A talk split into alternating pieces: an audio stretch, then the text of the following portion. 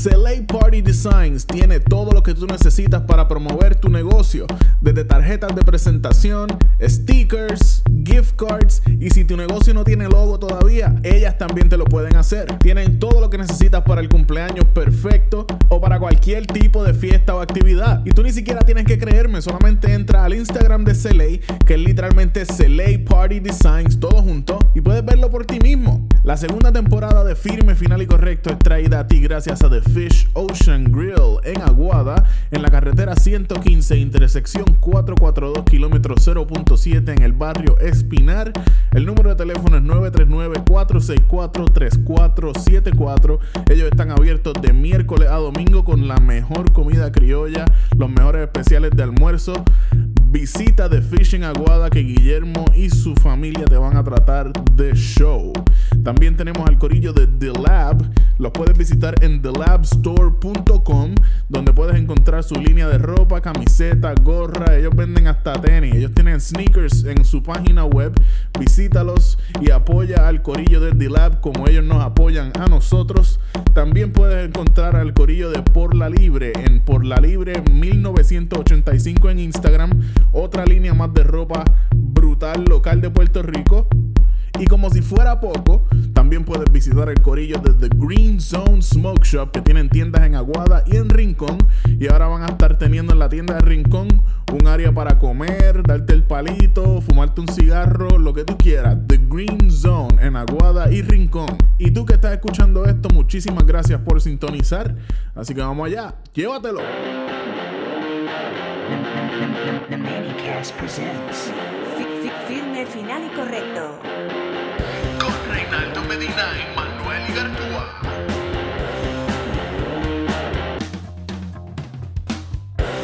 Bueno, Corillo, bienvenido a otro episodio más de Firme, Final y Correcto conmigo, Manuel Igartúa y mi co-host. Reinaldo Medina Ramos, el podcastero más famoso del barrio Piñales y segundo añasqueño más importante después de Ivy Queen. ¿Qué está pasando, Manny? Cuéntame. Todo tranquilo, mano. Aquí de lo más bien. Esta semana tenemos un episodio especial con un invitado especial directamente desde su residencia en los Estados Unidos, el nuevo dueño de De la Nada, Juan Pablo Díaz. Yes, yes. El Elon Musk de la sátira política. Musicando con dos saludos a toda la gente que nos esté viendo desde donde sea que nos estén viendo. Gracias por sintonizar y gracias a ustedes por la invitación. Gracias a ti por aceptar, hermano. Un placer tenerte aquí con nosotros. Placer Como, es mío. ta- como sabes, este, pues el podcast se llama Filme Final y Correcto. So, nosotros tenemos un par de preguntas para ti que te vamos a estar haciendo en algún punto. Pero para cumplir con nuestro nombre y pues cumplir con el nombre del podcast, vamos a tener un temita aquí que tenemos que dar una opinión para que sea firme, final y correcta. Y hoy pensé que sería una buena idea hablar de, de una muchachita bien especial que está, ha estado llamando la atención en, en las redes y en el mundo entero. La he visto hasta en televisión. Esta damisela que decidió. Yo todavía ni entiendo. He visto el, el artículo muchas veces y todavía no entiendo cómo fue que ella llegó a ponerse Gorilla Glue en el pelo, en todo el pelo alrededor de toda la cabeza. Yo no entiendo si ella lo que quería era o, o pegarse unas extensiones o una peluca completa. Lo que sí pude ver es que, como que, número uno, ok, se echó el pegamento, pero no se echó como que par de puntitos, nada. Ella se echó, yo creo que una paleta entera de pegamento, ¿sabes? Si ella exprimió el tubo como si le debiera chavo. Completo. Exactamente, lo, lo, se lo vació, pero enterito, enterito. Y lo otro que, que, que me ha gustado es el de este field day que han hecho, que de ella llevan como un día a día de cómo está la situación, mano. Con, Sí, hay, hay updates. con el crical que se hizo en el pelo, mano. Y está, esto está tan cabrón, porque es que cada día que pasa la cosa se ve peor. Sí, no promete para nada. Para nada, mano. Entonces lo más cabrón que, que está pasando también es que eh, si tú coges un pote de estos de Gorilla Glue y tú verificas la parte de atrás, te da como que unos remedios por si se te pegan los dedos o, o te cae en la piel o qué sé yo. Sí. ¿sabes? Para accidentes mínimos, probablemente. Exactamente, pues estuve leyendo en, en un, un artículo que vi ahorita que ya agotaron todos esa, esa, esos tips que te da el pote en la parte de atrás y la situación está igual o peor que cuando empezó, ¿sabes? el pelo de la muchacha está en un estado crítico. Get it? No, definitivamente este- esto es una situación, un problema que trae cola. Ah, Oh. Ah. Oh, Vamos a, empe- vamos a empezar por, por, bueno, estamos viviendo, yo siento que esto es un síntoma más allá de la conveniencia de tener el pelo eh, bastante más peinado que Jorge Santini. Eh, más allá de eso, yo creo que estamos viviendo en una época donde hay una gratificación instantánea y donde se exige gratificación instantánea. Y hay gente que hace este tipo de cosas porque pues quieren sus 15 minutos de fama. Y eh, pues la muchacha decidió hacerlo, no sé por qué tampoco, no, no estoy tan pendiente de esa noticia, porque creo que están pasando, la atención amerita otros momentos, sobre todo aquí en Puerto Rico, pues hay otros asuntos pasando. Este, pero hasta donde tengo entendido, la chamaca hoy había llegado a Los Ángeles, donde le iban a hacer un procedimiento, porque obviamente al traer cola, literalmente, o sea, no solamente se va a beneficiar ella de sus 15 minutos de fama super fail, pero algún cabrón doctor en Hollywood dijo, "Hmm, yo puedo coger publicidad con esto, déjame decirle que le puedo hacer esta operación de 12.500 pesos. Y, le, y jaló para allá la pobre muchacha, pero vamos a, es lo fundamental.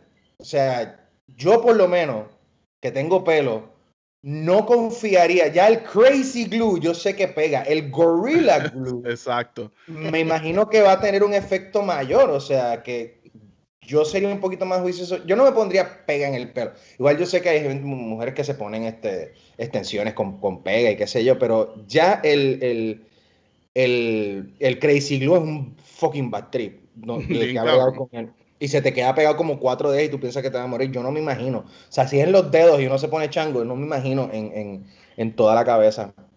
No es que eso tiene un olor bien fuerte también. El, el olor a pega es, es bien particular que no tiene nada que ver con lo que huele algún producto de cabello o algo que, honestamente, ella dice que no lo hizo a propósito ni para buscar Ay, pauta ni nada, pero favor, si no lo hizo a propósito es que es la persona más bruta del universo. Así que Si no lo hizo a de los- propósito, pa- si no lo hizo a propósito, ¿para qué se grabó? Exactamente. Sí, Que by the way, los 15 minutos de fama ya van como por 6 días de fama. sí. Así hay fama y hay fama, tú sabes. Ajá, ella y fue, que ella, le faltan. o sea, recuperarse de recuperarse del, del publicity stunt fail, de ser la Sí. tipa del Gorilla Glue, desde su barrio hasta, bueno, desde, no, no asumo que vive en un barrio, pero desde su, desde su localidad donde vive hasta el resto del mundo, forever va a ser the, the Gorilla Glue Girl. Así que, Sí. Ajá, exactamente. Sí, definitivamente Fíjate, ahora mismo la tipa está ver. bien pegada. Ah, Exactamente. Pude ver que hubo, hay una, como una mini cadena de ferretería, parece que es local de donde ella vive, asumo yo, que ya le están sacando partida a esta cuestión de, de, de que ella se echó pega en el pelo y qué sé yo, y resulta que pues ellos venden Gorilla Glue en su facilidad, en, su- en sus tiendas, mano, y tienen un clase de party, porque prácticamente esta muchacha le está dando publicidad gratis.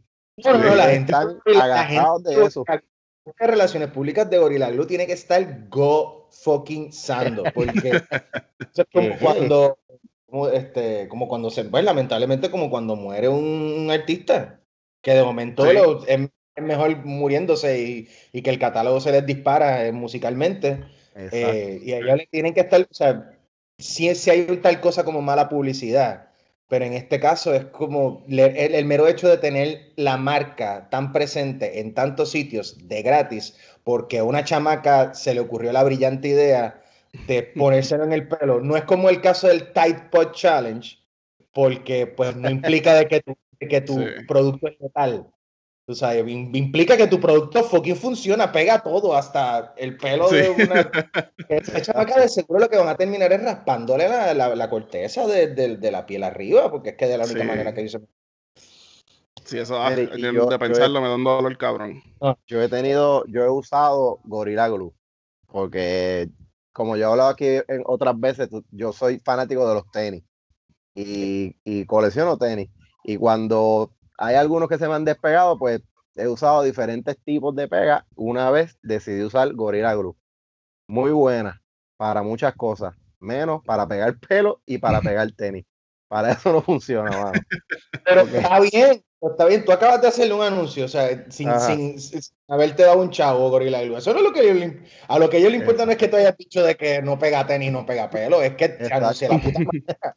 Y eso lo está, y eso Exacto. lo está haciendo nosotros, lo está haciendo alrededor del mundo. Pero ya dentro, ya- esas son de esas noticias que digo, en dos semanas esto no va a fucking importarle a nadie. No, mano. Así que gózatelo. Siempre va a aparecer otro tipo que se, que como, que se suicidó tratando de hacer un YouTube, que eso también pasó los otros días. Sí. Ajá. Sí, ya en dos semanas la, la ferretería y Gorilla Glue van a haber hecho mucho más dinero a nombre de esto de lo que ella jamás en su vida va a hacer. Definitivamente. Bueno, al contrario, ya, ya está en pérdida porque tiene que pagar cirugías y doctores y en Estados Unidos eso no es nada barato. Y definitivamente la marca no va a responder por ello, o sea que la marca la dejó pegar. ¡Oh! Punchline. Ay, Dios mío. Tres, aduros- Ah, tres, madu- tres adultos maduros aquí, señoras y señores. Muchachos.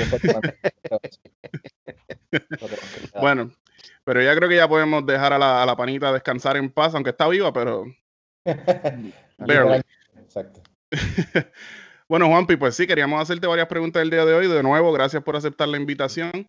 Yo tengo este, una curiosidad sobre, porque tú has hecho de todo en tu carrera, tú técnicamente naciste ante el, el ojo público, pero tú has hecho música, has hecho actuación, pero nunca, he- bueno, sí recuerdo que en el 2007 hiciste Cultura Charra, que era un poco de sátira política, pero no, es tan- no se fue tan grande como se ha ido estado crítico últimamente desde el verano del 19.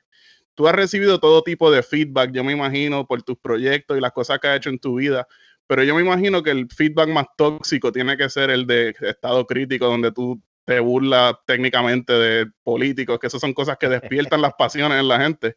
¿Estoy en lo cierto con eso? Pero fíjate, no, no diría un asunto tóxico, yo creo, yo creo que es más reaccionario que tóxico, porque si uno se lleva su agüita y...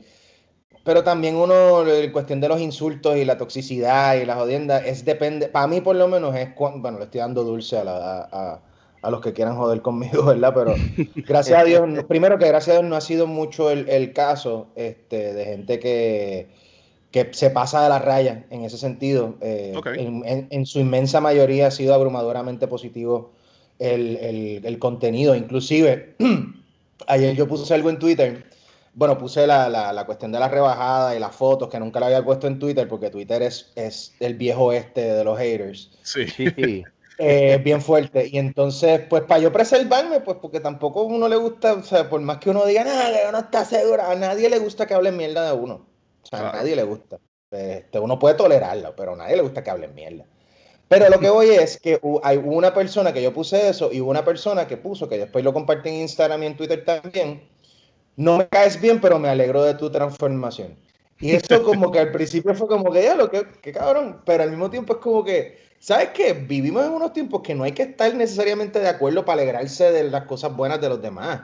Tú sabes, ese, ese comentario, ya sé que no fue un fotuto, porque hay gente que se, o sea, hay gente que son bien fucking hardcore y a mí me dijeron al principio cuando yo estaba empezando a bregar con esto, eh, cuando estábamos así a punto de hacer la transición a, a- a hacer algo más corporativo, como por ejemplo con lo que hicimos con Telemundo, me dijeron, tienes que tener el cuero duro porque van a venir y te van a decir, y yo me cagué, y de momento es como que, diablo, yo lo que estoy es tripeándome esto, pero realmente eh, yo, yo encontré una forma de hacer contenido donde sí se vea la cuestión de la burla, pero no necesariamente por el hecho de que yo no le tengo tanto respeto a los políticos, porque no le tengo tanto respeto a los políticos en general, Claro. no quiere, eso no quiere decir que les tenga que faltar el respeto.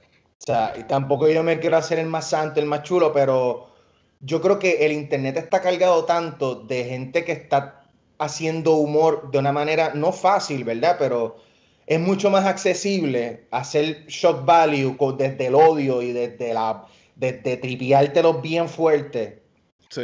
y hay, y hay otros grados de donde tú puedes también hacer un contenido chévere, burlón, divertido, que la gente se ría, pero que al mismo tiempo el sujeto al que le estoy haciendo la parodia no le estoy faltando el respeto, simplemente me lo estoy tripeando como si fuera, no son panas, pero, o sea, es como si, como, como alguien que tú, que tú conoces, tú sabes, que le pegas un vellón, yo, yo pego bellones, yo no, no, no creo que me, que bulee, como dicen, yo pego Sí. bellones, Y, eso en general, tú sabes, mucha gente que me dice bully por ahí de pana, ay, que te eres bien bully. No, yo no sé, y me encabrona porque no conocen la definición del bully. El Sí. bully lo hace desde la mala leche, desde hacer daño, desde joderte, tú sabes, de verte jodido. Yo lo hago para vacilar, yo lo hago para tripearme a la gente, a mis panas, por pegarle vellón, por, por, por tripeármelos, no necesariamente por, por mala leche, tú sabes. Y este, yo creo que eso se traduce bien y creo que encontramos una, una forma de no hacerlo tan ofensivo para que, que se enchismen, pero siempre va a haber alguien que se va a enchismar y usualmente los, los comentarios son bastante pendejos, honestamente. Y lo que hago es reírme cuando se van un poquito deep, cuando se van personal o cuando me tocan a gente, cuando me tocan a la familia, cuando pues eso, eso es parte del precio de, de- que yo no pedí, tú sabes, que de, de ser Sí. este hijo de, de gente conocida, para los que no sepan, pues mi papá se llama Rafael José, que es un animador, cantante eh, puertorriqueño, mi mamá Magali Carrasquillo, que es una actriz puertorriqueña, este, y bailarina, entre otras cosas, porque los dos son muy multifacéticos. Eh, pero el caso es que son, fueron bien conocidos durante una época, todavía son conocidos por una generación, pero fueron bien, bien conocidos durante varios años aquí en Puerto Rico. Y la gente se acuerda de ellos y cuando me los mencionan, sí me molesta porque eh, ellos no tienen nada que ver, tírame a mí. O sea, no, Claro. jodas con, no jodas con los míos, yo no estoy jodiendo con los tuyos. Sí, hay que aprender a separar también, porque sí, como tú Eh. dices, tu- tus padres fueron, eh, son reconocidos todavía, pero fueron muy reconocidos hace varios años atrás, que de hecho cuando tú naciste, era, ellos estaban, como quien dice, en su peak, como Bad Bunny, porque yo he visto fotos que tú desde, desde bebé hay fotos, tú salías en revistas, yo- como que el yo hizo de Rafael José y Magali Carrasquillo se tiró un peo ayer. Ese- no, yo era así, yo era Laia, cabrón, yo era Laia en los 80. Sí, fue, el Este- fuiste el sobrino de Puerto Rico.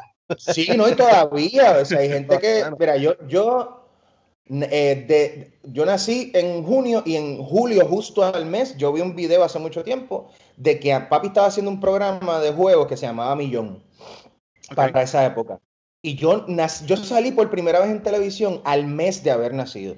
Diablo. Tú sabes. Wow. No me dieron, no me dieron break. Y, y pues toda esa cuestión que la gente dice, no, que Facebook que, que ponen fotos viejas y ponen que se. Cabrones, yo, o sea, yo, mi Facebook era vea y te veía en un Sí. momento. ¿Entiendes? O sea, mi, mi vida estuvo expuesta desde chiquito en la revista chiquita. O sea, cuando más. vino la cuestión. Un poco ¿Cómo más y, y te grababan saliendo en el parto también, porque a un mes y ya Pues, estaba en la televisión. Mano, en verdad, si me hubiese tocado nacer en esta época, mis pais hubiesen hecho un o un video, un live o algo que se hubiese ido viral, pues o sea, bien cabrón, porque es más o menos la misma mierda, el mismo efecto. Pero el caso es que sí, o sea, yo estaba expuesto desde, desde chamaquito para de las cosas buenas y de las cosas no tan buenas, porque tampoco es que esto es miel sobre hojuelas todo el tiempo. Claro. Eh, pero sí siento que toda esa exposición que tuve de niño, ahora en estos tiempos donde hay tanta gente haciendo papelones en las redes sociales, pues me dio un poquito de juicio este, para pues no ser tan papelónico. Eh, lo que me estabas diciendo de cultura charra, nosotros pensamos que nosotros íbamos, o sea, nosotros hablando de Roy Sánchez Bahamonde y yo, que era con el quien hacía el, el formato, Sí. nosotros en nuestra cabeza éramos Paquito Cordero y Luis Vigoro padre. O sea, nosotros estamos innovando. Pero sí existe tal cosa de. Hay cosas, hay veces que uno llega en el momento correcto, a la hora correcta, a la hora correcta, al sitio correcto. Sí. Existe tal cosa, al igual que llegar tarde, también existe tal cosa como llegar demasiado temprano. Nosotros arrancamos con el formato de cultura charra cuando YouTube estaba a- apenas naciendo. Cuando tú de momento, si, si llegabas aquí en Puerto Rico, el video más, más visto de, de nosotros en Cultura Charra fue el- el- las elecciones del 2008 que se llama Puerto Rico Blues y tuvo, qué sé yo, del saque tuvo como 2.500, 3.000 y era como, ¡Ah! ¡anda para el carajo! Eso era viral. Eso era viral. Obviamente estaba 80 haciendo Fico Fronte que nos comía el culo, pero estrepitosamente. Pero sí nosotros teníamos la noción de que, mano, este es, esta es la vía, eh, por aquí es que es. Y sí estábamos en lo correcto, pero estábamos, qué sé yo, como cuatro o cinco años adelantados al boom. Y cuando Sí. empieza el boom de- del internet, de- del youtubeo intenso, pues como que ya eh, llevábamos unos años y fue como que, ay, pues, como que ponerse para eso y nosotros ya estábamos en Teatro Breve, este, Teatro Breve estaba creciendo y fue Sí. como diablo hasta el verano del 19 que entonces decidí retomar lo de la sátira política y pues se ha convertido en, en una super alternativa para mí. Coño, chévere. Yo creo que alguien que se benefició un poco de esos tipos de conceptos así fue el, el que hacía la cabeza de Christian, que la empezó en el 2010. También, con, también. Con, la huelga de la UPR. Ahí cuando él empezó a hacer eso, él, él explotó. Él estaba en la radio, creo que él, él, llegó a hacer segmentos en el circo con Gangster y Funky. Sí, ese fue yo creo que el primero que se fue aquí de Puerto Rico súper viral y, y, un tipo bien nítido, este, porque el contenido que él hacía era un contenido bien interesante, yo, yo lo extraño, este, yo creo que en estos tiempos hace falta una persona así como la cabeza Cristo, yo creo que eh, él simplemente fue uno de los que, lo sepa o no, él fue el que sembró la semilla en mucha gente, incluyendo sí. en uno mismo, a pesar de que pues uno lleva más tiempo que él en esto. Claro. Este, pero sí, o sea, fue inspirador ver una persona, no solamente que una persona hiciera ese tipo, se zumbara a hacer ese tipo de contenido, sino que lo hiciera de una manera tan accesible y tan llevadera que la gente le respondiera, porque él fue el de un palo cabrón, pero a sí, la, mano. A, y, y, fue bien, y, imagino que es bien difícil, es bien drenante. Nosotros estuvimos en Papelón dos meses y medio, en Papelón 2020 haciendo contenido diario y está cabrón hacer contenido diario de sátira política. Sí, o sea, y él hacía blogs, yo creo que empezó todos los días y después poco a poco fue bajándole toda la semana. Pero donde sí. quiera que estés, Chris, si me estás viendo, eh, necesitamos la cabeza, necesitamos de tu cabeza. sí, yo cuando, cuando él se pegó, yo estaba, yo era prepa en la UPR de Aguadilla y yo recuerdo, mano, había a veces habían grupos de gente con todos tenían la camiseta de LSC de la cabeza de él con los espejuelos el, el, pana se fue, se fue lejos con esa. No sé, no sé por qué se quitó, pero. Ah, Yo creo que, se, es que es que cabrón, cualquiera se alta, tú sabes. Y sí. si en verdad no le está haciendo, si no le está generando, hablando de, cosas de dólares y centavos, o sea, me siento relacionado por la cuestión del proyecto de salsa. Si tú no le estás sacando dinero y te cuesta más de lo que. De, te cuesta más hacerlo que, que, que otra cosa, pues, ¿para qué? Tú sabes. Sí. Si es un gasto, tal vez el gasto de, de que... tiempo, de energía, de dinero, no lo culpo. Pero y ahora el hecho terreno... de, que, de, que, él empezó temprano también, porque eso fue apenas como para el 2010. Probablemente ah, se cansó a la cajera a eso, en la larga. A eso, iba, a eso iba, que quizá pues se fatigó y ahora no veo un propósito, pero ahora sí yo reconozco que, que, la gente está mucho más pendiente y que el terreno está mucho más fértil que en el 2010. Sí, eso sí. No, hay, una presencia mucho más amplia de, de, gente en las redes sociales, porque ahora hasta to, to, los abuelos de todo el mundo tienen un Facebook. No solamente eso, sino que el discurso de pensar y hablar de la política y tener posturas políticas es algo cool ahora. Sí. De hace pocos años para acá, o sea, con todo el movimiento woke, eh, eso retumbó sí. aquí en Puerto Rico y la culminación y el inicio de ese wokeness en concreto fue el verano del 19 si, si, yo creo que cool. si, no hubiese, si no hubiese pasado ese fenómeno de, de la liberación y del woke y de la gente estar pues más conectada con, con, con, expresarse, con tener posturas políticas, con posturas sociales, lo del verano del 19 no hubiese sido tan exitoso. Así que pues es un fenómeno muy de sus tiempos. Y qué bueno que estamos viviendo esos tiempos. Sí, ya, completamente. Y habiendo estado en, haciendo eso de cultura charra en el, 2010, en el 2007, perdón, y volver a hacer algo en ese mismo aspecto de la política en el 2019. Son 12 años de diferencia. Sí. Entre esos proyectos, ¿tú notaste algún cambio en el ambiente de la política o, o te quedó claro lo estancado que está ese? Bueno, ese yo, creo que, yo creo que la, la, la gran diferencia es que pues en el 2007 nosotros estábamos poniéndole eso en bandeja de plata a la gente diciéndole, mira, esto es lo que está pasando en el país y como que lo cogían a vacilón o se lo tripeaban, no había como una reflexión. Ahora es como, anda para el carajo, y, y, y, la gente se, da, se ha dado cuenta, versus en el 2007 cuando empezamos, hay mucha, gente, mucha más gente, igual pa, han pasado tantas y tantas cosas. María también fue un evento que, que, que cambió el parecer, el pensar de mucha gente, sí. sobre todo en cuestión de nuestra postura política, la presidencia de Trump. O sea, han pasado unos fenómenos que también tampoco culpo o sea, pues el boricua vive a veces muy enajenado, pero cuando de momento el, el bad trip te toca a tu puerta, Trump, la Junta de Control Fiscal, María, los terremotos, la gente dice, pero puñeta, ¿por qué me está pasando esto? Ah, pues está pasando por esto, esto y esto. ¿Qué? ¿Pero qué hicieron ellos?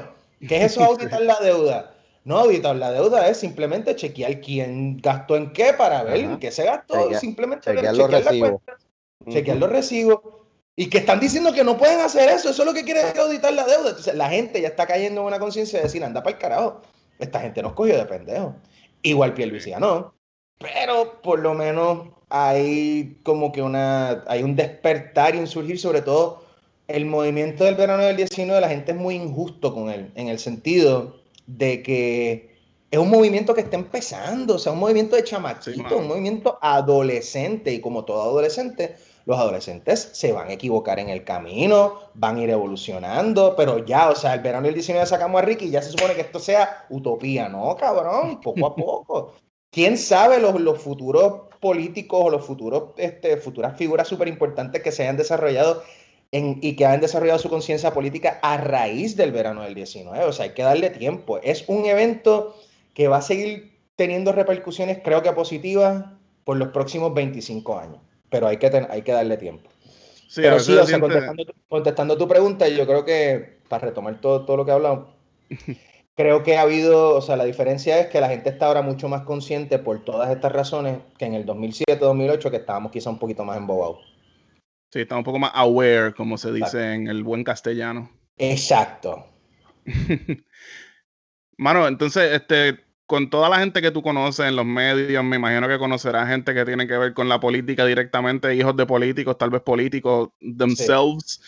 ¿Tú has escuchado o te han dicho o sabes de primera mano de algún político que te odie por los videos que tú haces o que te haya Fíjate, no. No, no. Me encantaría decirte tal persona me odia, pero no, porque acuérdate que también vivimos en una época de los trolls y entonces siento, mi experiencia ha sido que, como dicen en castellano, they have to run with the joke. Sí. Porque si se. Igual, de nuevo, como yo no soy una persona, no soy una persona que estoy faltando de respeto y no soy ofensivo, simplemente me lo estoy tripeando, pues es más digerible, por un lado.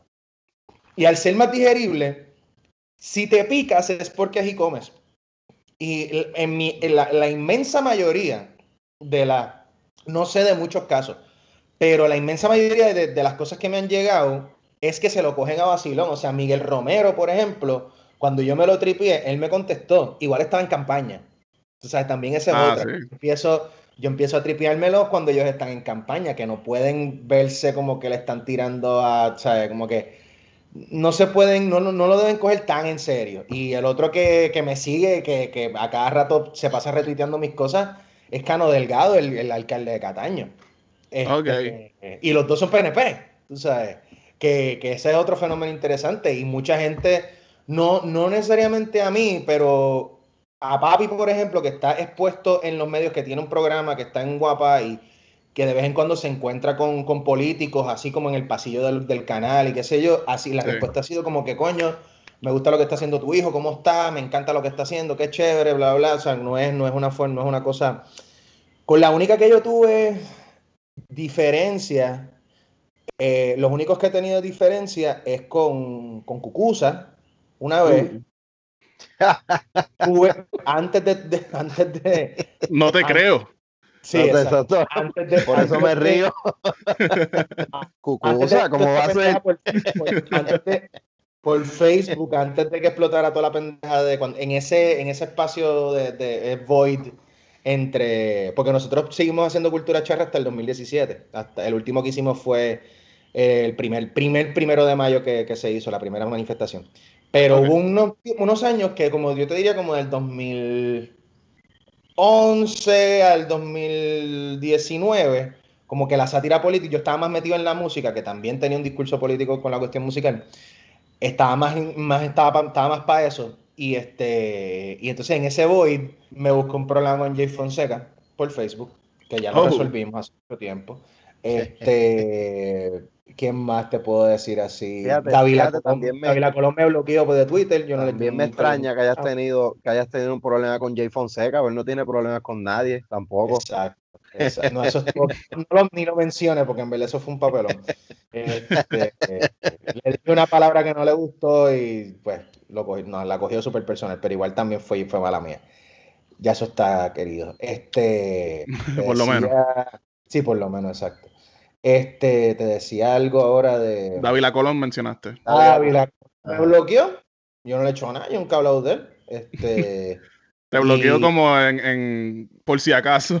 Twitter, exacto. Parece que lo, yo, lo que yo siento es que vi un video que no le gustó, alguna parodia que no le gustó y me, me apagó.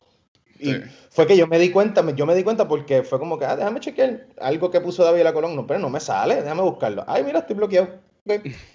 Este, pero whatever, pero en verdad la, la respuesta ha sido mucho más positiva de lo que yo jamás me hubiese imaginado. Coño, pues qué bueno, mano, de verdad. Yo pensé que hubiera sido un poco más, como, te digo, no tóxico tal vez, pero que hubiera sido un, un- feedback mucho más negativo al ser temas tan... Creo que en Puerto Rico particularmente la política es tan pasional y tan... La gente Definitivo. como que pierde el control. Sí, no, hay veces, hay unos videos que yo, que yo he tirado, o sea, cagado, porque no sé cómo la gente los va a recibir. O sea, yo, sé Sí. que siempre, yo sé que siempre va a haber gente que lo que quiere es sangre. Y, y van a responder así, tú sabes, como si estuvieran en una gallera. Y, ¡ah, qué chévere! Pero Sí. a, la gente- a- a los que son simpatizantes de la gente que me estoy tripeando, hay veces hay unos comentarios que es como diablo, como que. Pero no lo puedo coger tan personal porque hay veces que son tan y tan rebuscados y tan y tan morones los comentarios que digo es que esto está tan bruto que es que no puedo, no puedo reaccionar negativamente porque es que se cancela a sí mismo. Y cuando tú te Sí. metes a su perfil, lo que tiene son fotos con Rivera Chats y con, con el otro y con otros políticos o con Aníbal. Y es como, ah, pues claro, si tú eres fanático y te toque la llaga, tú sabes. Esos son los que ponen, los que ponen fotos de la, de una bandera con las manos de Cristo al frente y toda esa cuestión. o sea, Exactamente. Ese, Exactamente. ese perfil de personas son, son unos problematiquitos, ¿viste? Sí, pero, pero igual también hay que ver, hay que, hay que cogerlo con pinzas, porque no necesariamente esa persona que tenga ese tipo de contenido en su página piense eso. Hay mucha gente que se hacen pasar por o sea, lo, lo que le llaman los fotutos. Sí. Y simplemente son gente que son agentes de discordia. Y, y- y hay algunos que se ha probado de que trabajan para el gobierno, trabajan para alguien, se disfrazan de civiles con ideas y pensamientos radicales, pero están dentro del sistema también. O sea que también hay que cogerlo, hay que cogerlo con pinzas. Por eso te digo que también el insulto, pues, el insulto o el comentario negativo es- hay que anali- analizar desde dónde viene. Y a la larga, todo tiene, para mí todo tiene una fecha de caducidad en dos, de dos semanas. De aquí a dos semanas eso no importa, a menos que el tipo siga Sí. jodiendo, que no es el caso, ¿verdad? Eh, pero igual no importa. Sí, de aquí a dos semanas alguien se va a poner pega en alguna parte del cuerpo y ya nos olvidamos de Exacto, esto. exacto, exacto, exacto. Bueno, pero moviéndonos más un poco hacia el, el aspecto musical que mencionaste que para más o menos 2017 estabas más envuelto en la música. Algo del 2017 que a mí me parece muy interesante de tu carrera musical fue tu primera nominación al Grammy, el Grammy Latino. Y eso es algo tan emocionante, pero a ti te llega esa noticia que días después del huracán María. Sí, ca- sí, cabrón, como seis días después. ¿Cómo Ah, tú ya. bregaste con ese choque de emociones? Pues es como que la alegría más grande del mundo en el momento de tristeza, que debatiblemente más grande que la alegría del- de, la nominación. Definitivo, definitivo. Mira, cuando a mí me llegó, primero que se supone que dijeran las nominaciones, yo estaba pendiente, eh, se supone que dijeran las nominaciones el 19 de septiembre.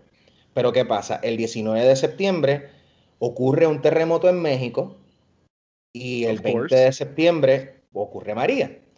O sea que ante la solidaridad que hay que tener con, también con, con, con, o sea, los mexicanos y los boricuas, en este momento hay muchos que están bien pegados. Y, y musicalmente hablando, quiero decir. Y Sí. pues hay que tener solidaridad con los pueblos de donde uno proviene, tú sabes. Y entonces decidieron moverla en solidaridad con, con, las, con las víctimas eh, para una semana después.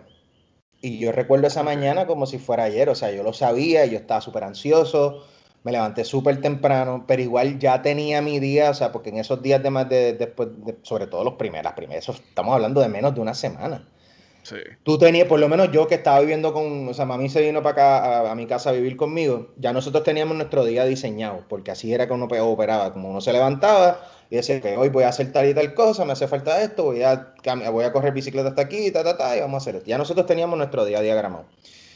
Y donde único había señal, donde único yo tenía señal, yo vivo en un complejo de vivienda que tiene un edificio y tiene eh, eh, townhouses. Yo vivo en los townhouses. O sea, yo me tenía que mover para yo tener internet, subir hasta el penthouse del edificio, alinearme en algún sitio para conseguir señal.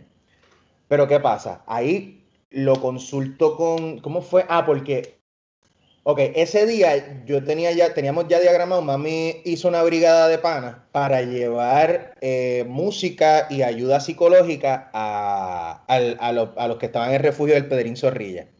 Ok. Mi mamá también es activista y mi mami también es una pues, mami es maestra y también brega con la comunidad y como que no se podía estar quieta, como que a todos nos entró como esta pendeja de, ok, tenemos que hacer algo, puñeta, ¿qué tenemos que hacer? ¿Qué podemos hacer? Entonces apareció esa oportunidad en el Pedrín y eh, mami consiguió a varios miembros de los mocosos, yo sustituí un mocoso tocando música, los mocosos para los que no sepan son un grupo de rock para niños. Y ya ese era el, ese era el plan. Entonces, un vecino mío, un gran amigo, eh, su compañera es psicóloga y ella también se apuntó. Y resulta que ese amigo vive en el, en, en el apartamento donde yo vivía antes en el edificio. Yo viví en el edificio unos años.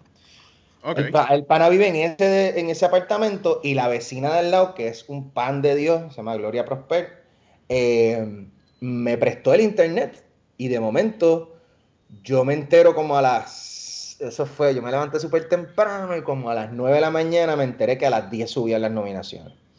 Diablo. Y fue como anda para el carajo. Y yo estaba back and forward del, del penthouse a casa del sin despertar a mami, no le había dicho nada. Y cuando estoy llegando a casa del pana, se conecta, me conecto al internet de la vecina que me dice que tenía este, que creo que tenía el, el- el hotspot conectado a alguna batería o algo. Ok.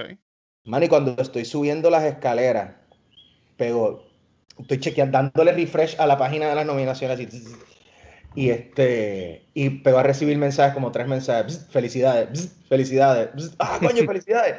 Y ahí anda, esto está pasando, hasta que yo no lo vea, no lo voy a creer. Y cuando lo vi en la página fue como, what the fuck. Es el contraste, es lo que tú dices. O sea, yo, de la manera que yo celebré, celebré con mami, que se súper me enorgullece, obviamente. Claro. Celebré con, con mis panas que, que estaban ahí, pero yo ni siquiera se lo quise decir a los vecinos porque ¿qué, qué carajo importa en ese momento? Sí. pues, hermano, nosotros tenemos luz y felicidades por tu nominación, ayúdame a sacar esta nevera, tú sabes. Esa es jodienda. Este, pero definitivamente fue un momento súper agridulce.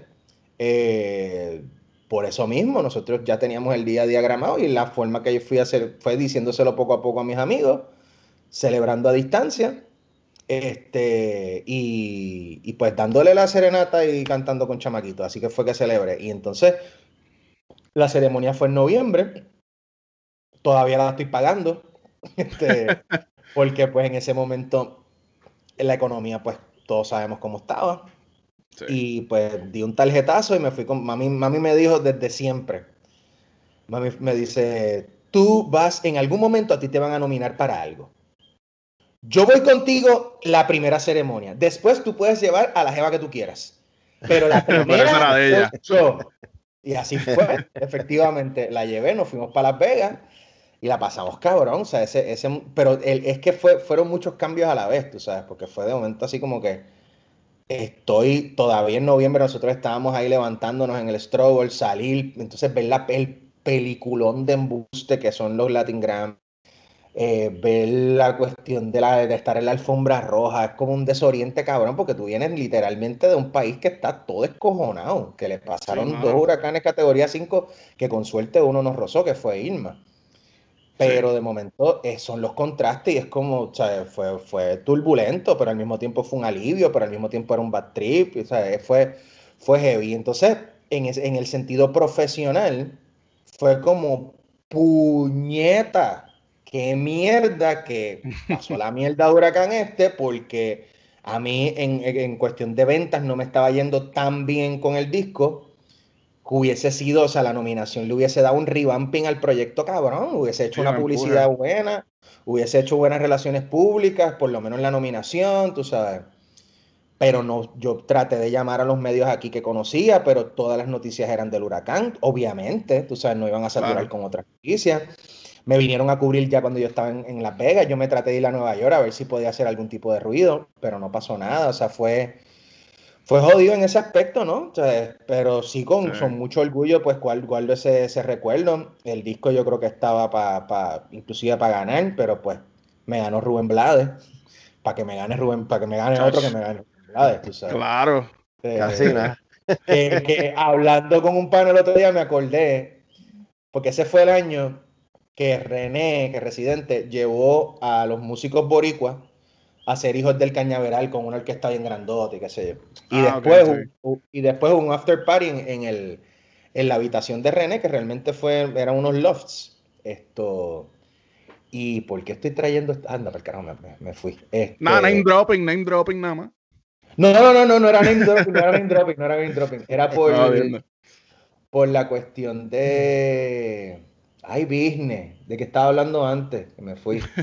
Que me a acordar los músicos de Puerto Rico, para este, los de este, Hijos del Antes. Cañaveral. antes de eso. Estaba, Eh. fuiste a New York a hacer ruido, estaba buscando eh, mover todo eso. Ay, pinga, ¿para para dónde yo iba? Es que me acordé del party. Que fue... Qué jodienda. Este, nada, ya me acordaré. Eh, sea que el party estuvo party, cabrón entonces. cuando hasta el recuerdo te hace olvidar la noche anterior. sí. Por eso, hablamos del party. entonces, Ah, ya me acordé, ya me acordé, ya me acordé, Rubén. Blades, Rubén Blades, Rubén Blades, Rubén Blades, Rubén Blades, ya me acordé. Sí, sí. Eh, de momento salieron, había un montón de pleneros y se formó un bayou, qué sé yo, ya yo estaba metido en palos. Y de momento hay como este toma y dame entre. Yo tengo a Rubén como a, a- a menos de siete pies de distancia y él está improvisando. Y yo, hermano, tenía una improvisación preparada y por picado y cagado no me atreví a zumbarla. Que era Ah, diablo. o sea, es decir, de, para yo conocerlo también, yo lo conocía ya, pero en, en el contexto de, de nominado, Sí. como que decirle que yo vine desde tan lejos por el huracán María y este señor vino y se ganó el premio que yo estaba. O sea, iba por ahí esa onda. Pero no me atreví. Y el pana me dice, cabrón, en esos momentos es que hay que hacer ese tipo de cosas. Y yo sé, pero me cagué, perdón. Yo me hubiera cagado también. Sí, tú, tú tenías ya como una pullita decirle. amistosa. Tenía Sí. que decirle al pana, coño cabrón, fucking Rubén Blades, mano, ¿sabes? No, me tengo que cagar, ¿sabes? Exacto. Sería lo natural. ¿Quién sabe qué hubiese pasado si me hubiese atrevido a abrir la boca? Pues, Pero pues, por algo. Claro. Mano, una de mis canciones favoritas tuyas es la de Aquí o Allá, porque pues, siendo un exiliado, me identifico impresionantemente. Y siempre he estado curioso, porque es que es- el sentimiento que te expresas en esa canción es tan accurate y, y yo me identifico tanto estando por acá. ¿Cómo carajo tú puedes hacer algo tan accurate? Tú no te has ido, tú estás en Puerto Rico todavía. Yo me fui. Yo ¿Tú me fui, yo me, yo me fui bien, bien, bien joven. Yo viví, yo viví fuera de Puerto Rico, yo viví en México de los 10 a los 12 años. Ok, Sí, así que yo conozco eh, la diáspora y conozco estar lejos. Es más, conozco estar lejos cuando lo más moderno, eso siempre se lo digo a la gente. Conozco, o sea, el mundo antes del internet era mucho, mucho, mucho más grande y era mucho, mucho más inaccesible comunicarse. O sea, lo más, lo más moderno después del teléfono, que era caro con cojones en ese momento, la larga distancia, eh, era enviarse cas audiocassettes. Uno gra- daba record y hacer esto mismo, pero hablando mierda para que el otro te escuche. Mi tía le mandaba eh, cassettes por lo, por lo menos trimestrales a mi mamá, la hermana. Eh, y entonces cuando escribo aquí o allá es porque se estaba empezando a romper ese pensamiento viejo y arcaico y súper erróneo de quiénes son más boricuas. Los que viven en Puerto Rico o los que viven fuera, tú sabes. sí, la- Todavía- yo no me. Exacto, todavía para el 2014-2015 eh, existía esa, ese pensamiento, por, por, por ejemplo, esa campaña que mencionaste, eh, pero también se estaba dando una nueva diáspora, una diáspora que no se fue necesariamente porque querían, o sea, una, una diáspora que no se fue necesariamente huyendo de nada, una diáspora que, es, que, que era pues gente profesional, preparada, que no tenían lamentablemente las oportunidades de crecer en Puerto Rico y se tuvieron que ir pues con las muelas de super atrás. Sí. Y yo era de los que pensaba originalmente que el que se iba era, o sea, el, al, al que le estoy escribiendo la canción es al que a, a mí en el pasado. Cuando yo digo en la, la- en la canción y comprendí que el ausente no es el derrotado ni el que se queda es el que decide luchar, porque también empiezo a pensar, hay más gente, te voy a contar el cuento completo. A mí me llamaron para leer un, un guion de una obra en Nueva York, yo por poco me voy para allá, no pasó. Eh, y el teatro donde, donde iba a leer era en el Bronx. Y yo nunca creo que había ido al Bronx de adulto. Entonces, cuando me bajo del en, en la estación del tren para llegar al teatro, lo primero que veo es un letrero bien grande, creo que es un, un, este, ¿cómo se dice? Un, Un elevado, un elevado, no, un elevado de, de- de peatonal. Ok. que, dice- que decía Hostos Community College. Y ya yo venía con la idea de la diáspora y la jodienda, y yo, coño, yo soy una mierda. Si yo pienso que, que los boricuas que se van son menos boricuas que. Si hay gente, es lo que dice la canción, el que se va en ocasiones se hace gente en su recuerdo, mientras que a veces el que se queda no hace nada. Y eso, es, eso, eso resume la experiencia puertorriqueña. O sea, hay gente en Puerto Rico que son boricuas, que viven en Puerto Rico, que odian ser puertorriqueños, vamos a hablar claro, o que no Sí. se conectan tanto porque sienten que lo de aquí es una porquería y al revés también pasa. Hay gente puertorriqueña que se fueron a vivir afuera y son más boricuas por el recuerdo de lo que ellos tienen de lo que es el boricua que la gente que se queda. Y entonces, ¿quién, quién vale más, quién vale menos? Todo el mundo, a la larga, lo que digo la canción también es que vale lo mismo si tú te quedas y trabajas por el país y si te vas y trabajas por el país, lo importante es el trabajo. Y lo importante es representar a Puerto Rico y toda la cuestión patriótica. Este, y por eso el coro es, sea aquí o allá, la patria se hace donde quiera, porque después que tú estés trabajando en pro del país y en pro de representar bien al país, la localización es simplemente un canto de tierra. Ya lo que Sí, me queda, eso me lo voy a tatuar. Esencialmente aquí vaya ninguno valemos nada. No lives matter. Lo dijiste tú, cabrón. No, pero eso, eso, esa retórica yo la encuentro siempre tan pendeja, mano. Eso de que, de que el que se va, como esta gente que opina siempre que, ah, que si te fuiste tú no puedes opinar porque tú no estás aquí. Y como Sí, que mano. cabrón. Tú no, tú, tú no naces y echas raíces en un sitio para estar ahí el resto de la vida. Tú te mueves donde te convenga moverte. Hay gente que simplemente las circunstancias no le dan para más en su tierra, en su sitio, mano. Y hay que seguir después- para adelante, que hay que después- moverse.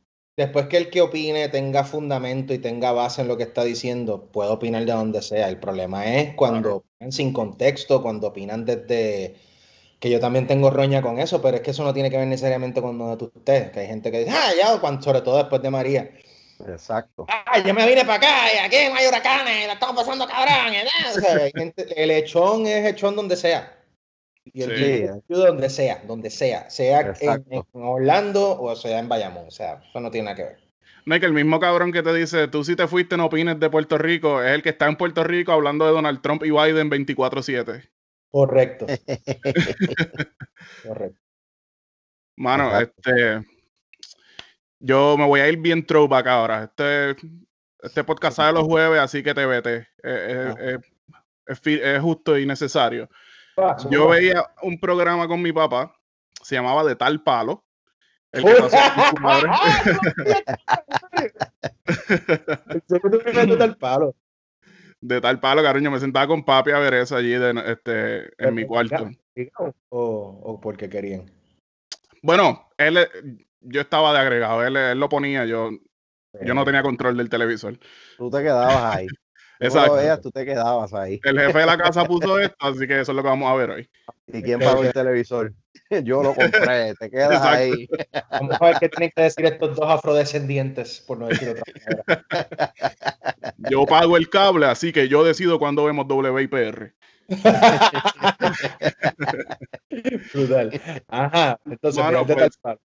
Sí, de tal palo que me gustaba. Eh, De hecho, sí, como te digo, no es porque yo lo ponía, papi lo ponía, pero sí, yo me quedaba viéndolo y me, me entretenía. Y el concepto de que era un padre e hijo siempre me llamó mucho la atención.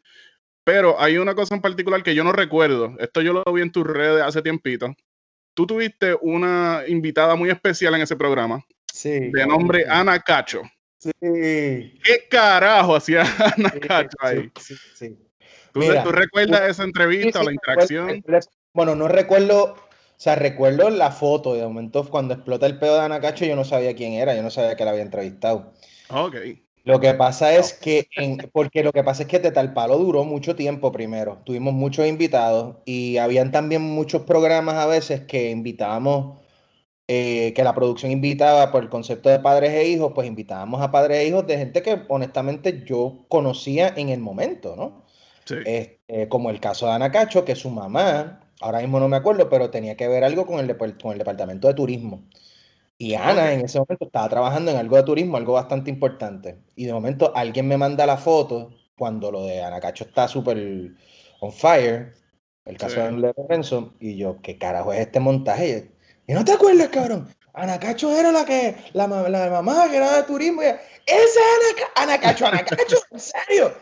¿Qué diablo? Sí. Pero, este, no- honestamente, si, si te digo que recuerdo muchas entrevistas, te estaría mintiendo. Y eso Sí, fue porque como... fue antes de que ella fuera una superestrella. Exacto, eso fue como, yo te diría 2009, 2008, Diablo. 2009. Bueno, no mentira, porque el programa se acabó en 2008, o sea que tuvo que haber sido 2008. El programa corrió del 2005 al 2008.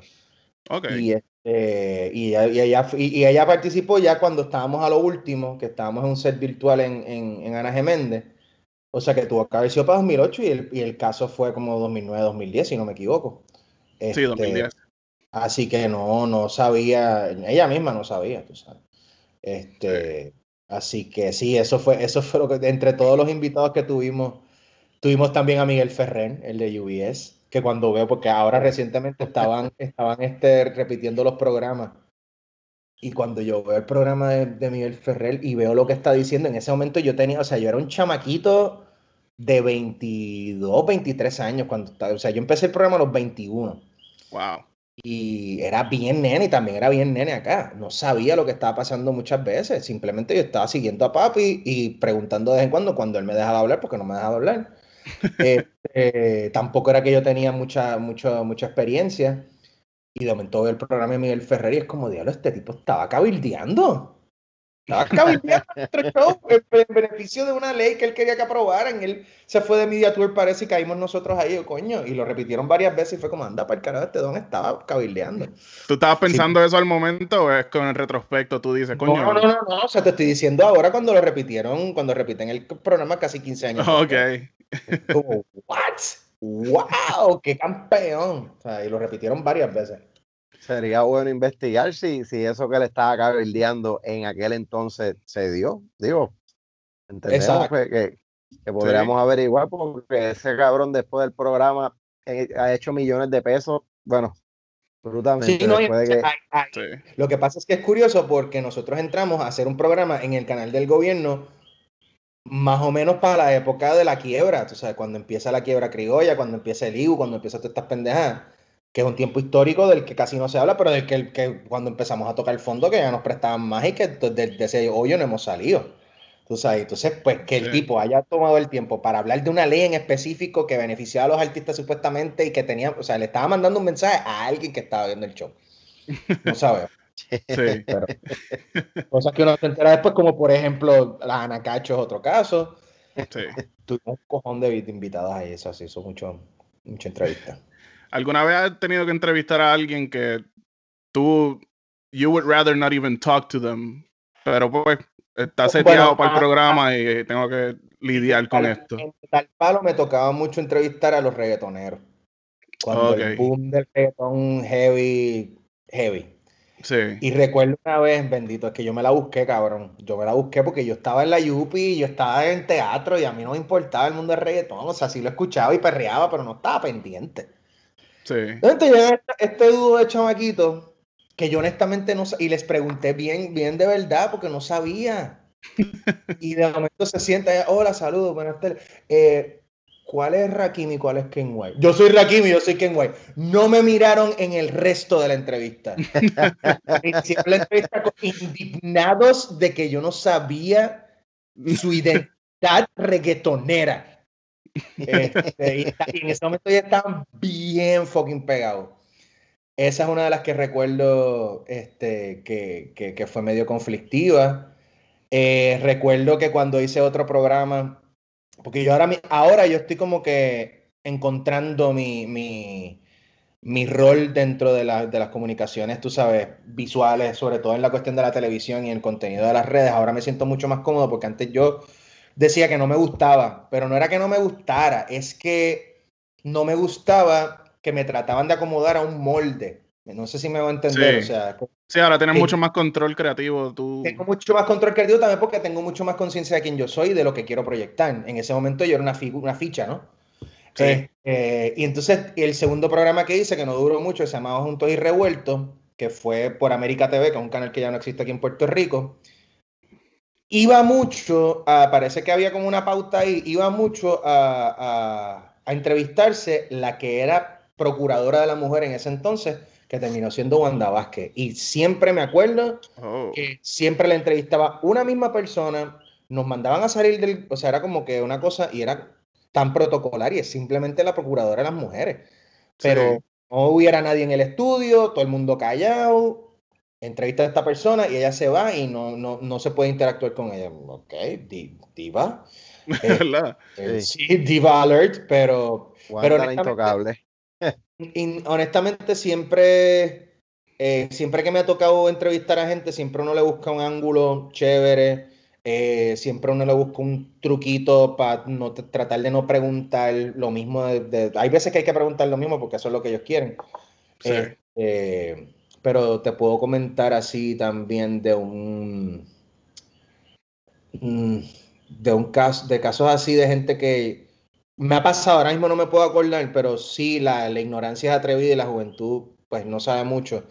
De momento, no me acuerdo ahora nombre. Bueno, te puedes mencionar un nombre de una persona que yo no tenía la noción de lo importante que era. Y de momento, después de, de, de- de entrevistarlo, fue como, anda para el carajo, yo entrevisté a esta persona. Hay un cantautor venezolano que está bien cabrón que se llama Ilan Chester. Ok. Ilan Chester escribió, entre otras cosas, escribió Palabras del Alma de Marc Anthony, este, Todo mi corazón de Yuri, son, realmente son canciones de él que eh, ellos grabaron después. Y se hicieron otras voces, exacto. Y el tipo, el tipo fue a de tal palo y tocó y cantó y todo el mundo estaba loco con Ilan Chester y yo, "Mm, whatever, cool, chévere. Y después me hice fan del tipo, cuando después descubrí su, su obra, fue como, anda por el carajo, yo entrevisté a Ilan Chester. Este, Cuando ya no eso- podía fangirlear, que ya él se había ido, entonces ahí tú. Exactamente, exactamente. Exactamente. Eso pasa mucho y eso también es bastante divertido. Sí. Coño, mano, gracias un millón por haber aceptado esta invitación y, contestar las preguntas. ¿Ya acabamos? Este, Sí, mano, ya estamos en una hora. Si tú quieres, seguimos metiéndola aquí. Dale, tú, caro, ¿tú tienes algo que hacer? No, un carajo. Cuando ya, el está- ya están cubiertas, están cubiertas las preguntas que, que- que se habían procesado para ti ya. Sí. Aprovechen que estoy en especial, si yo lo que tengo que es tirarme el sofá y bañarme y eso. Así que, estamos Bueno, bien. pues vamos, vamos allá. Entonces, hoy en día, 10 de febrero del 2021, ¿sabes diferenciar entre Rakim y Ken Guayo todavía? Definitivamente, definitivamente. Bueno, yo, yo sé diferenciar entre ellos porque yo soy súper caco, pero la referencia que me gusta hacer es que Rakim es el que no preñó a Daniela Dross. Y que guay el que la preñó. ¿Tú sabes quiénes fueron los más cool? Los más cool del, del fucking universo. De los que yo recuerdo ahí. Alexis y Fido, brother. Ellos fueron Uh, tan y tan fucking nítidos. Y Sí, tan-. Este, también recuerdo eh, que les pregunté y fue como, coño, no lo había pensado. Eh, creo que eran Yaga, Yaga y Maki, este, que sacaron una canción que, se- Diablo. que se llamaba El Tren, justo para la gasolina, y el otro sacó otra de un carro, y yo le dije, cabrón, no cabrón, es verdad, pero le dije, ok, Daddy Yankee sacó la gasolina, este sacó tal otro, y ustedes sacan el tren. ¿Hay alguna o sea, afición por la cuestión de los, de, de los carros, de, de los vehículos de motores? La pensar mecánica. la mecánica, exacto. Este, Todo lo que llevaba eran cabilderos. Tenía hasta los reggaetoneros cabildeando para Texaco allí. Sí. Diablo, mano.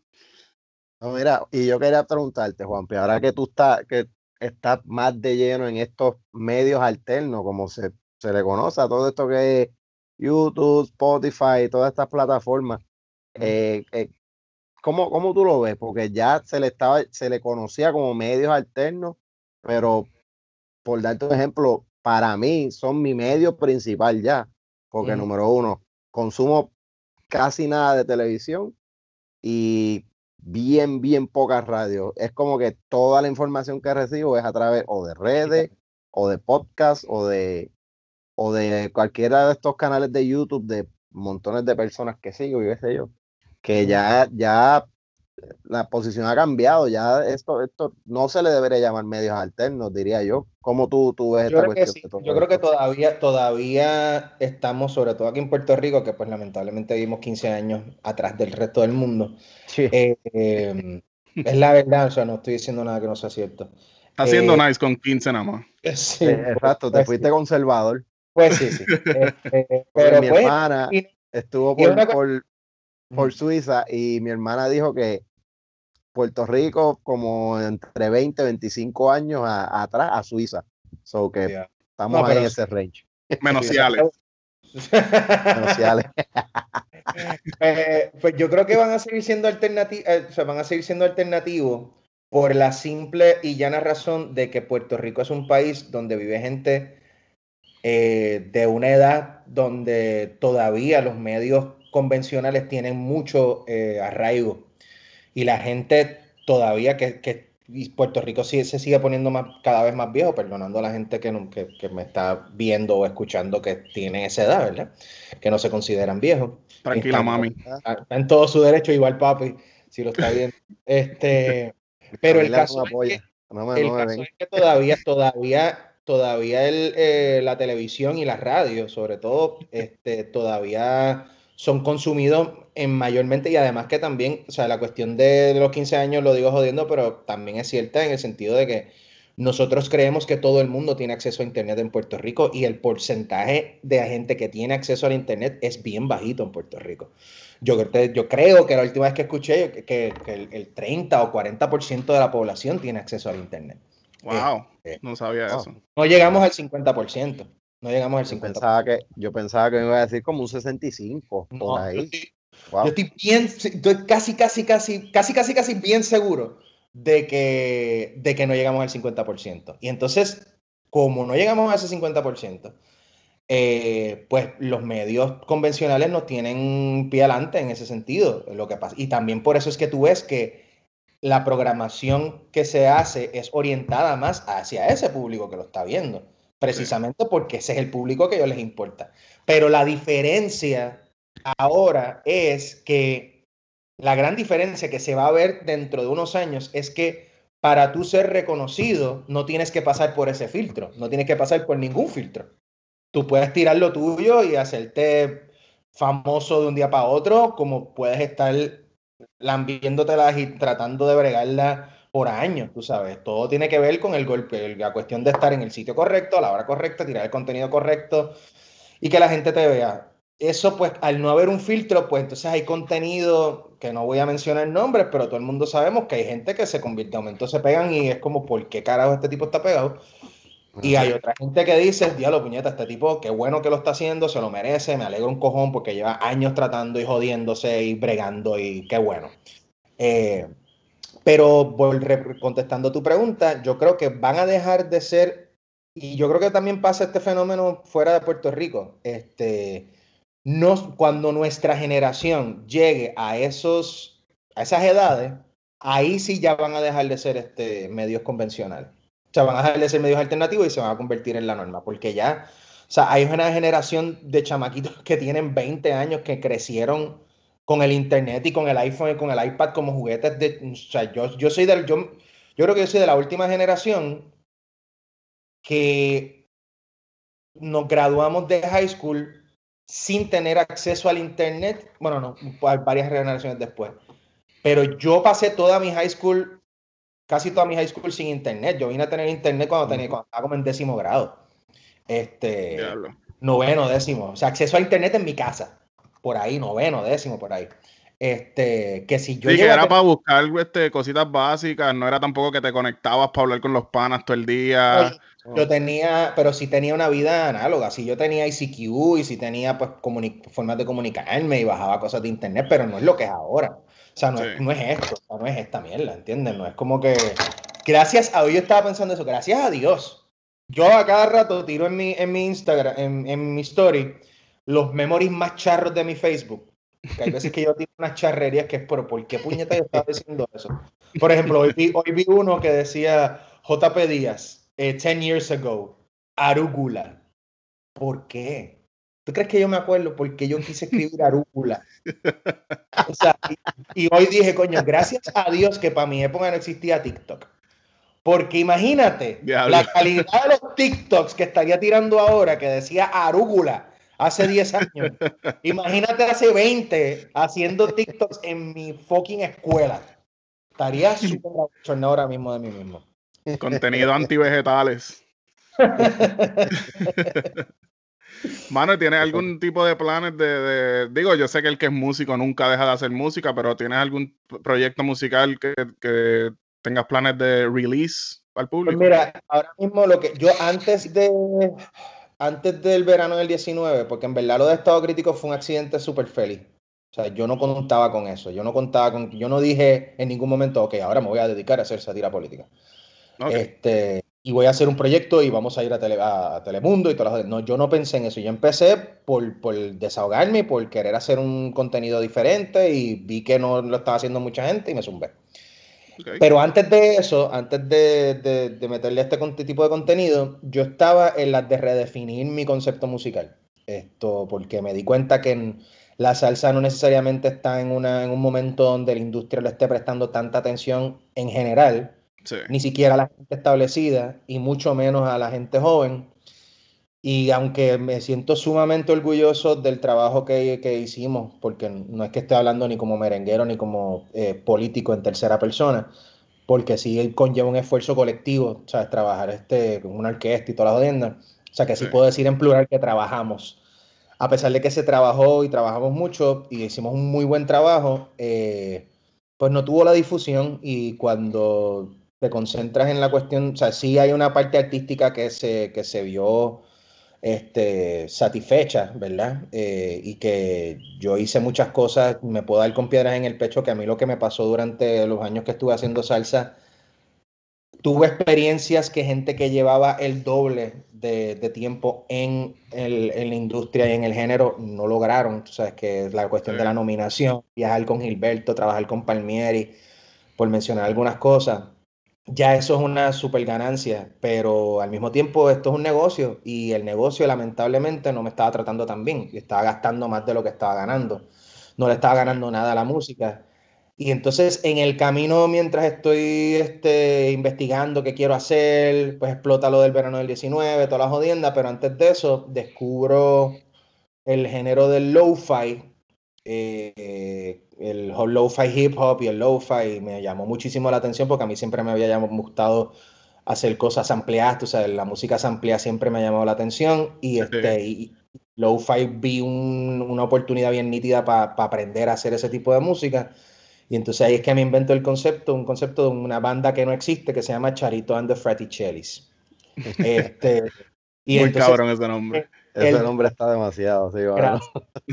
Y entonces con Charito lo que hice fue, ok, pues voy a, voy a hacerlo más complicado todavía. Yo que tengo más o menos un conocimiento, como he ido aprendiendo en este camino sobre productores y arreglistas, voy a usar eso a mi favor. Y voy a, cuando vaya a diguear, cuando vaya a buscar discos para ampliar, me voy a concentrar en música boricua. No voy a Ok. samplear música hip de afuera ni nada, yo me voy a concentrar, porque si yo tengo el conocimiento, pues yo me voy a concentrar en hacer sample de música boricua. Y he tirado dos EPs, este, así mismo con ese concepto, este, sampleando solamente música puertorriqueña. El más conocido del- de los tracks que hice fue una, un, un- como un track que hice con, con el jingle de Entrando por la Cocina, que se le gustaba a mucha gente que lo escuchó. Y pues creo que Ah, ese es ahora- Mori Full. Moriful, exacto. Moriful. Y entonces, se llama Moriful. Y entonces, este, mientras me voy definiendo, porque también cuando hice, la- cuando hice salsa, yo me concentré en solamente salsa, escuchar salsa y estar bien nutrido de ese mundo porque me gusta mucho también, pero también era como que, ok, yo tengo que conocer todo lo que pueda para hacer una música responsable, ¿no? Y entonces en el camino de ese estudio me pasó un montón de música por el lado, pero un montón de música por el lado. Entonces lo que he hecho en estos tiempos es como ponerme al día con esa música que me pasó por el lado, redefinir más o menos qué es lo que quiero hacer, que todavía no lo tengo descifrado. Pero en lo que me sigo curando, ya sea trabajando para teatro breve, ya sea para hacer las cosas de parodia que hago en, en- en estado crítico, o este, para Charito and the que creo que Para que le estoy cogiendo, le cogí un poquito de manía al cuarto que yo tengo de estudio porque trabajamos mucho durante, durante papelón. Y ese es mi único estudio, que es un estudio multimedia, entre comillas. Eh, y como que estoy medio apático a trabajar ahí, pero ya siento como que me está picando la vena después de hacer algo de música y, y creo que voy a hacer algo pronto.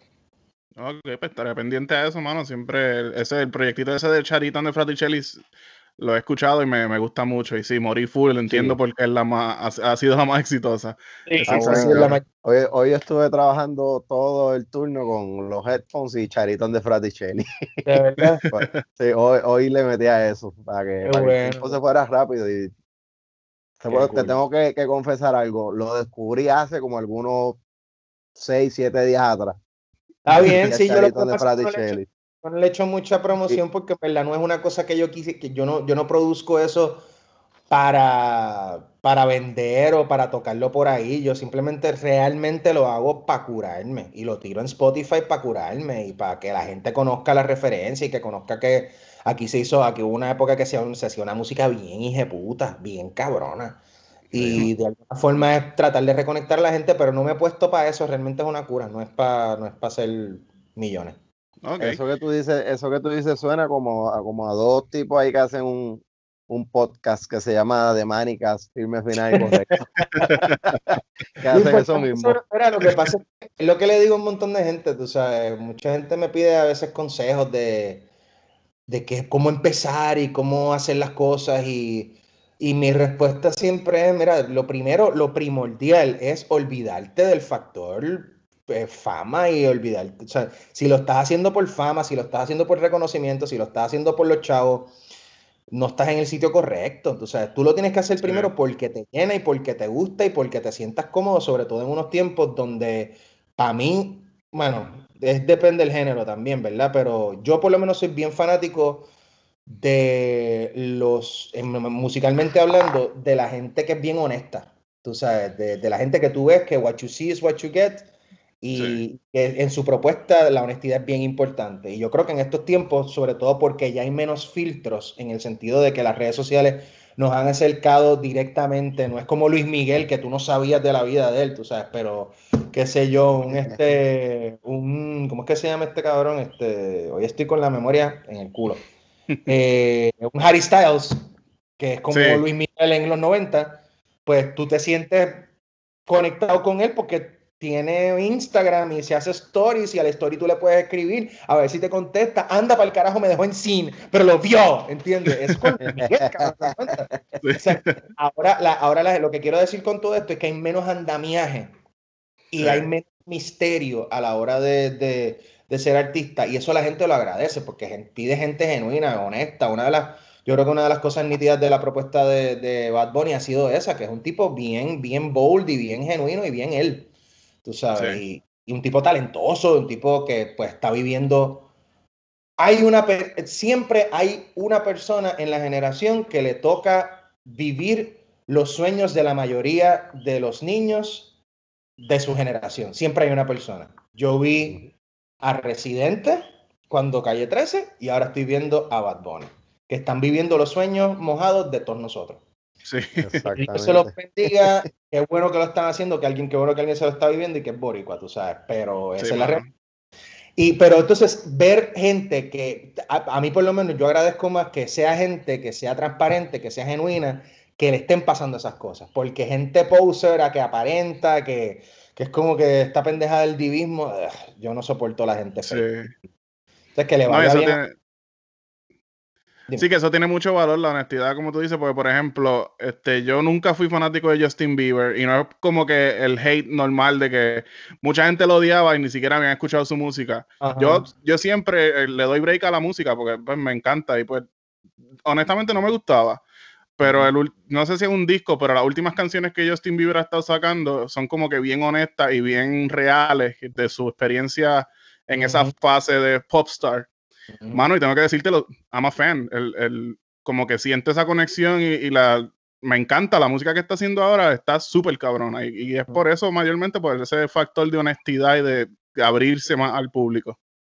Sí, porque llega un momento que, que- que un artista llega a un punto tan alto que dice, yo no tengo nada que perder, o sea, no Sí. tengo nada que perder. Eh, a- yo creo que a Katy Perry le pasó lo mismo, que tuvo un momento así de un breakdown. Y, y si tú te pones a ver, la gente, la mayoría de la gente que tiene estos breakdowns famosos frente a la gente, es gente que está tratando de vivir un molde que no le aplica. Sí. O que lo están tratando de acomodar a un molde que no le aplica. El caso que creo que voy, cuando acabemos esta, esta entrevista, me acabo de acordar que tengo que ver esa- ese documental. Creo que voy a ver el de Britney Spears hoy. Brutal, mano, lo vi. ¿Lo viste? Ah, Sí. tengo que verlo, lo tengo apuntado ahí. Sí, me cambió la perspectiva completamente. Yo nunca fui muy follower de Britney, pero hasta me siento hasta culpable. Pero no voy a decir más nada. Claro. Pero es ese, pero es ese caso, o sea, la mayoría de las cosas que le pasaron a ella era porque, no, porque estaba tratando de fitear un molde que ella no era.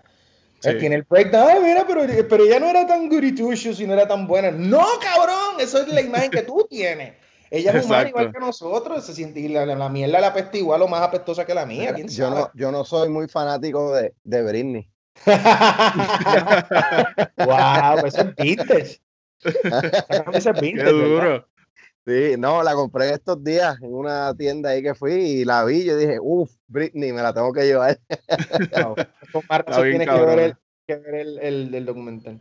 Tengo que verlo, lo tengo, lo tengo apuntado ahí en, en agenda porque sí, tengo que sentarme a verlo bien relax. Team Britney. Sí, mano. Es, es parte Digo, como yo, de era, una. yo era team, yo era team Cristina Aguilera, pero en- hubo un proceso y eso y dije, no, espérate, yo Yo estoy en el bando fui- que no es. siempre fui, team- siempre fui Team Britney y Team NSYNC. Ah, en sync, exactamente. Sí. A- a ese- Backstreet ahí Boys. Estamos muy de acuerdo. Sí, Backstreet era muy, muy poser y eran muy. Estos bailaban y hacían show y eran graciosos. Y, y Britney, honestamente, pues no, no quiero entrar en ese detalle, ¿verdad? Con- hablando tan. Pero Britney era más jeva que, que Cristina. Cristina Ah, bueno, canta sí. mucho, pero Britney era Britney. Sí. No, bueno, y Eh. también en el, en el tiempo que Britney estaba pegada, uno era más joven y pues que se joda como canta. Mira qué buena está Britney. Mira qué dura está. Era como que se joda, mira el video, está cargando una culebra, qué cabrón. ah. ¡Ay, no! No, eso, no, está en nua, cabrón, no veo. No, cabrón, eso es mal, eso es falla. Esta es nua. No, y después el anuncio de Pepsi que le jodió el brazo derecho a toda una generación que juntaron a Shakira, a Britney y a Cristina Aguilera. Diablo, sí. Diablo. Es el que eran como gladiadoras. Sí, era como una, sí, como en una, un coliseo romano de esto. Porque había salido Gladiator. Yo me acuerdo. Sí. que. Ah, diablo. ¿verdad? Yo no me acordaba de ese anuncio. Que, Sí. que, si no me equivoco, había- estaba también Pink, la, Estaba estaba Pink Ah, es verdad. Y Beyoncé, ¿no? Beyoncé creo que también estaba así. Diablo, Ah, yo las dije todas bien mal, es verdad. Era Beyoncé, Pink y Britney. Estoy hablando de una mierda de alta calidad. No, yo creo que te confundiste con el video de Moulin Rouge. Probablemente. Sí, esa, esa fue también como de mujeres. Pero todas, todas ellas están, todas están cabronas. Yo mismo, yo me ligaba, hay gente que decía, oh, Pink parece un macho, ¿no? Un macho jeo, ¿verdad? Estaba bien bueno. Estaba súper jeva. Este, sí, había de todo en Estaba, esa época. estaba super fit la cabrona, estaba bien al día. Sí, mano. Ach. Pero, mano, yo creo que ahora sí nos vamos. Ahora sí nos vamos, dale. Lo dejamos De en nuevo. Pink. Sí, lo dejamos. Cerramos ahí con, con mi camiseta de Wu-Tang Clan. Vamos a cerrar con Pink. No, Pero- está cabrón. De, de una camiseta de Britney a la tuya de Wutan, como que Sí. no puede haber nada Pero más tu, pero, tu ahora mismo. pero tu cuarto es Pink, así que eso es full circle. Sí, sí. Ahí está, exacto. Es para mostrar mi, mi lado vulnerable. Me parece ideal. Bueno, Vampi, ¿hay ¿alguna cosa que quieras pluguear? Este, las redes sociales, algún. Ah, en mis redes. La red, la red principal que yo uso es Instagram, arroba JuanPipR, con N de niño. Eh, JuanPipR. Me pueden seguir también en Twitter, JuanPipR, y en, el, en Facebook. En verdad, todas- pueden seguir las redes de Estado Crítico también. Este, que ahora se supone que la semana que viene empecemos a filmar el piloto de lo nuevo. Vamos a ver si lo cogen. Y de ahí partimos. Este, pero sí tenemos una- un compromiso de, de presentar por lo menos a Telemundo este, lo que vayamos a hacer y lo que queremos hacer. Y va a ser un formato nuevo, va a haber gente nueva. No va a ser sátira política solamente. eh, va a ser un poquito más variado, sí va a ser de noticias también, pero noticias un poquito más variadas para no encasillarnos en hacer solamente sátira política. Así que estoy bien pompeado con eso. Coño, nice, Eh, mano, pues mucho éxito con eso. Gracias, hermano. Gracias. Y un abrazo y gracias a ustedes por, por el interés de, de entrevistarme. Y saludos a toda su audiencia. Gracias, sé que los 30 de ellos están muy contentos ahora mismo. bueno, pues saben, siempre nos pueden seguir a nosotros en The Manicast en Facebook, The Manicast en Instagram, pueden entrar a themanicast.com. Me sueno tan fucking narcisista. Puedes seguir a Reinaldo también en Instagram, es Rey underscore, Med, Med underscore, underscore Ram. Ram. Tienes que cambiar eso, cabrón, está muy difícil. Pero Está hay que bregar en eso. Está bien mierda, de verdad que está bien mierda ese. Pero Corillo, gracias por sintonizar otro episodio más de Firme, Final y Correcto conmigo, Manuel Igartúa y mi co-host. El podcastero más famoso del barrio Piñales y segundo ñasqueño más importante después de Ivy Queen. Manny, llévatelo. Nos vemos, Corillo. Gracias, Juanpi. Bye.